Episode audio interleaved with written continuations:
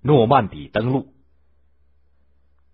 隆美尔兵败阿勒曼之后，希特勒非但没有处罚他，反而晋升他为元帅，并且把他调到西线，委以 B 集团军军群总司令的重任。这天，隆美尔在他德国的住所起得特别早。今天，一九四四年六月六日是他深爱的夫人的生日，他一大早起来要忙碌许多事情。为了这一天，他特意在巴黎买了一双精巧的手工的女鞋，作为给夫人的生日礼物，并请假在四日那天专程驱车赶回德国。叮铃铃铃铃，一阵急促的电话铃搅乱了隆美尔的好心情。身着睡衣、急来的拖鞋的他，有些不满的拿起电话，却听见听筒中传来让他目瞪口呆的报告：“司令官，盟军在诺莫底登陆。”他手中的一束鲜花不禁掉在了地毯上，双脚不由自主的踏过鲜艳的花瓣。迅速更衣以后，隆美尔简要的和希特勒通了电话，然后便跳上汽车，像北非阿拉曼战役爆发时那样，心急火燎的赶回了前线。此时的英吉利海峡依然狂风怒号，怒浪汹涌。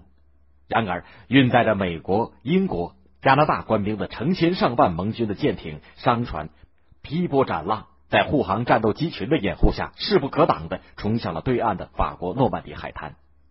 其实，盟军的诺曼底登陆战是以美军的王牌劲旅第八十二幺零幺空降师、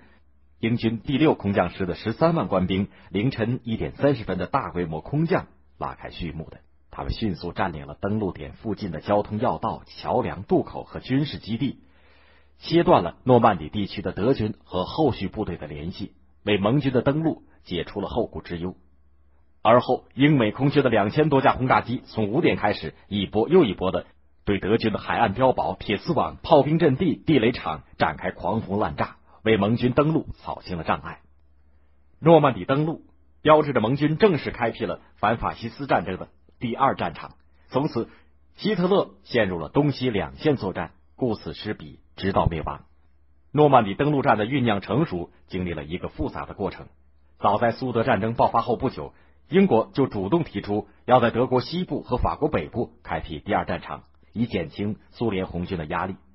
但是以后很长的一段时间里，丘吉尔首相始终是在先开辟西线的第二战场，还是先在北非登陆之间摇摆不定，弄得斯大林很是不高兴。转眼到了一九四三年，经过斯大林格勒大会战和北非的阿拉曼战役，盟军终于扭转了战局，掌握了二战的主动权。于是，在这一年的十一月底举行的德黑兰苏美英三国的首脑会议上，开辟欧洲第二战场被重新提上了议事日程。斯大林明白，美国总统罗斯福在这一问题上基本站在苏联一边。他还了解到，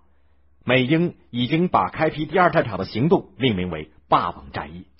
但是丘吉尔仍然态度暧昧。于是他单刀直入，问丘吉尔。我想问问英国人，你们对霸王战役究竟有没有信心？还是只不过为了安慰苏联人说说而已？丘吉尔只好尴尬的表示，他想和罗斯福总统协调一下观点，明天回答苏方。第二天赴会的时候，罗斯福春风满面的宣布，他要告诉斯大林元帅一个好消息：霸王战役定于一九四四年五月间进行。斯大林喜上眉梢。当即向罗斯福和丘吉尔保证，在法国登陆战役开始的时候，苏联将对德寇实施沉重的打击。斯大林回到莫斯科以后不久，便同时收到罗斯福和丘吉尔的信。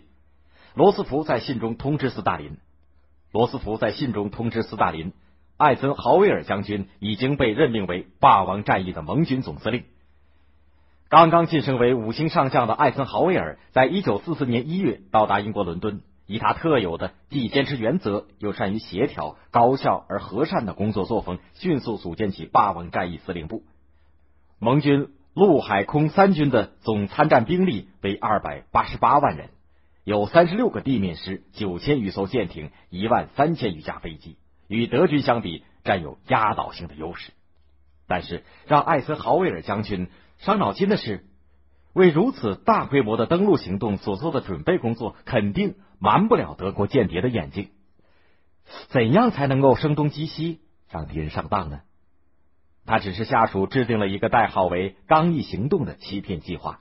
他的要点归纳起来就是：隐蔽盟军将在法国西北海岸诺曼底地区登陆的真实作战意图，让德军相信盟军会在法国东北的加莱地区登陆。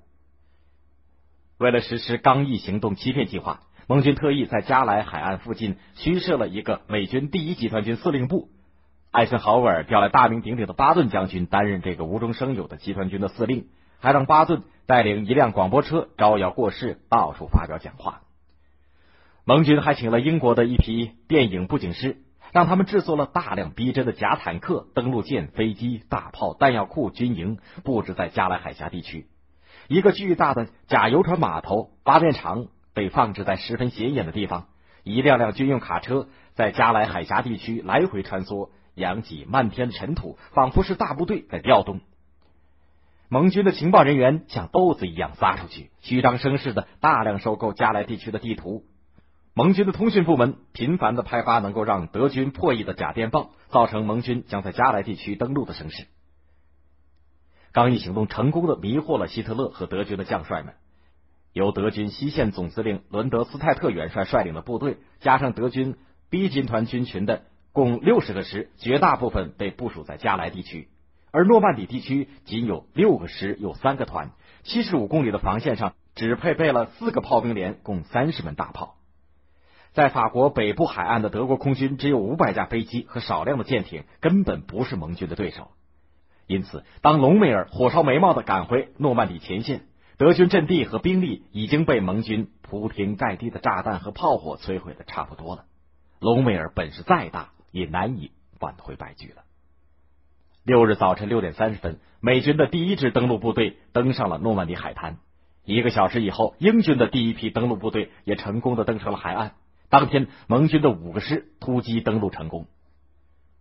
诺曼底登陆战的第二天晚上，英国空降兵的一支前锋小分队敲开了法国乡村的一个农户的门，想休息一会儿。带队的布拉姆威尔礼貌的对开门的中年农妇说：“对不起，夫人。”我们是盟军登陆部队的英国伞兵。那位农妇愣了片刻，然后紧紧的拥抱住布兰威尔，眼泪从他脸上簌簌的流下来。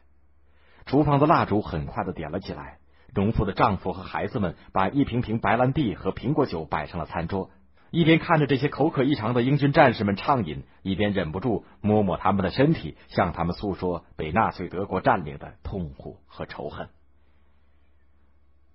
布拉姆威尔和同伴们依依不舍的和农夫全家告别了，因为前面的战斗在召唤着他们。到七月初，在诺曼底地区登陆的盟军已经有二十五个师，一百万人。七月二十四日，盟军胜利完成诺曼底登陆，盟军歼灭了十一万三千德军，自己也付出了十二万两千人伤亡的代价。但是，已经没有任何力量能够阻挡盟军势如破竹、铁流滚滚，全速向巴黎挺进。